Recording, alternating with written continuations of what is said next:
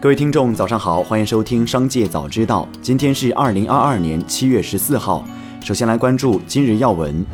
六月以来，包括山西太原、广东中山、辽宁沈阳、浙江桐庐、安徽铜陵、云南普洱、四川巴中、湖北黄冈、吉林长春等地发布购房团购相关政策和活动。值得一提的是，亦有城市明确，团购商品住房与开发企业协调达成优惠价格，不计入商品房备案价格跌幅比例范围。与此同时，也有河南三门峡、河南郑州等城市在政策中明确提到禁止团购住房。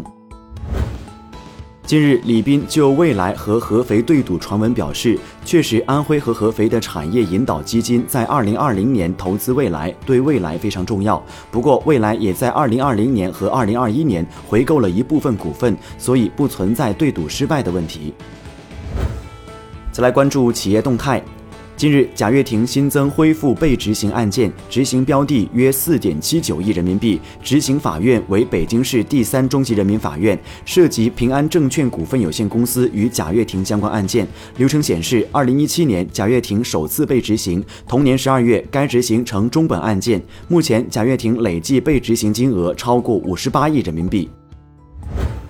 七月十三号，在回应广告问题时，金山办公助手称，最晚明年年底前彻底关闭广告。据了解，广告收入一度占据 WPS 营收的近百分之五十，官方也在积极减少广告占据的收入比例，一路压到去年的百分之十二。有恒驰汽车内部人员对记者表示，目前恒驰五的定价是亏本的，出发点在于这是恒驰面向市场推出的第一款车，公司希望通过低价来带动销量，以此推动后续业务的发展。毕竟这款车入市后的表现，对于集团造车业务走向至关重要。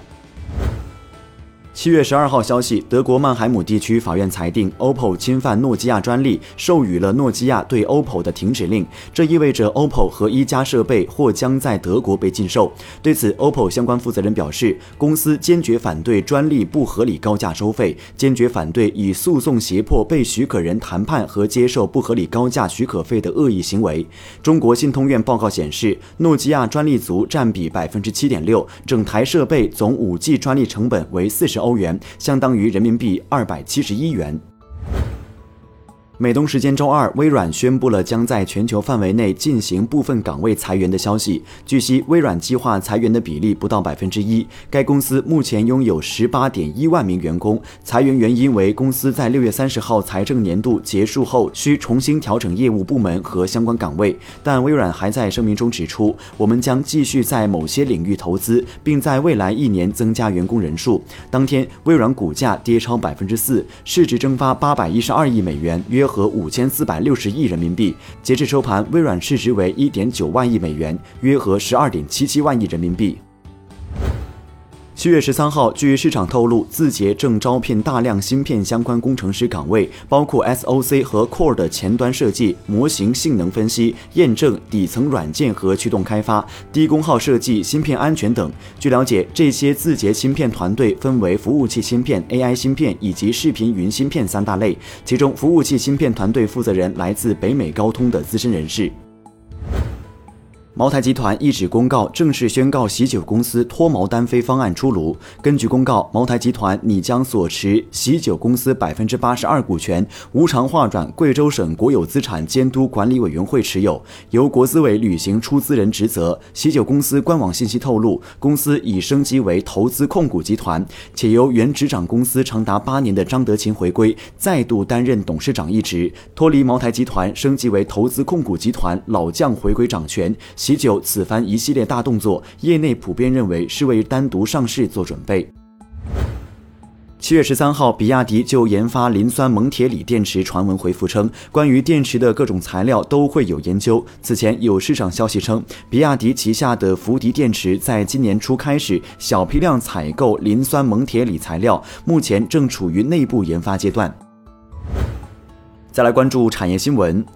七月十三号，央行相关负责人表示，上半年人民银行降低准备金率零点二五个百分点，上缴结存利润九千亿元，合理增加流动性供给。金融机构加大对实体经济的信贷支持力度。六月末，广义货币同比增长百分之十一点四，比上年同期高二点八个百分点。上半年社会融资规模增量为二十一万亿元，同比多增三点二万亿元。人民币各项贷款增加十三点六八万亿元，比上年同期多增了九千。千一百九十二亿元。近日，银保监会、央行发布通知，两部门要求银行强化睡眠信用卡动态监测管理，连续十八个月以上无客户主动交易，且当前透支余额、一缴款为零的长期睡眠信用卡数量占本机构总发卡数量的比例，在任何时点均不超过百分之二十，超过该比例的银行业金融机构不得新增发卡。由美好置业集团开发的武汉美好香芋花径二期全体业主七月十号发布了一则强制停贷告知书。告知书称，鉴于中国工商银行、武汉黄埔支行等多家银行在该项目上存在放贷违规行为，业主一致申请自二零二二年十一月一号起停止向贷款银行偿还个人贷款。截至七月十二号，多达五十二个停工或烂尾楼盘的业主发布了停贷告知书，开发商涉及恒大新。力、绿地、融创、康桥、新苑、蓝光、正商、美好置业等。以上就是本期《商界早知道》全部内容，感谢收听，下次再见。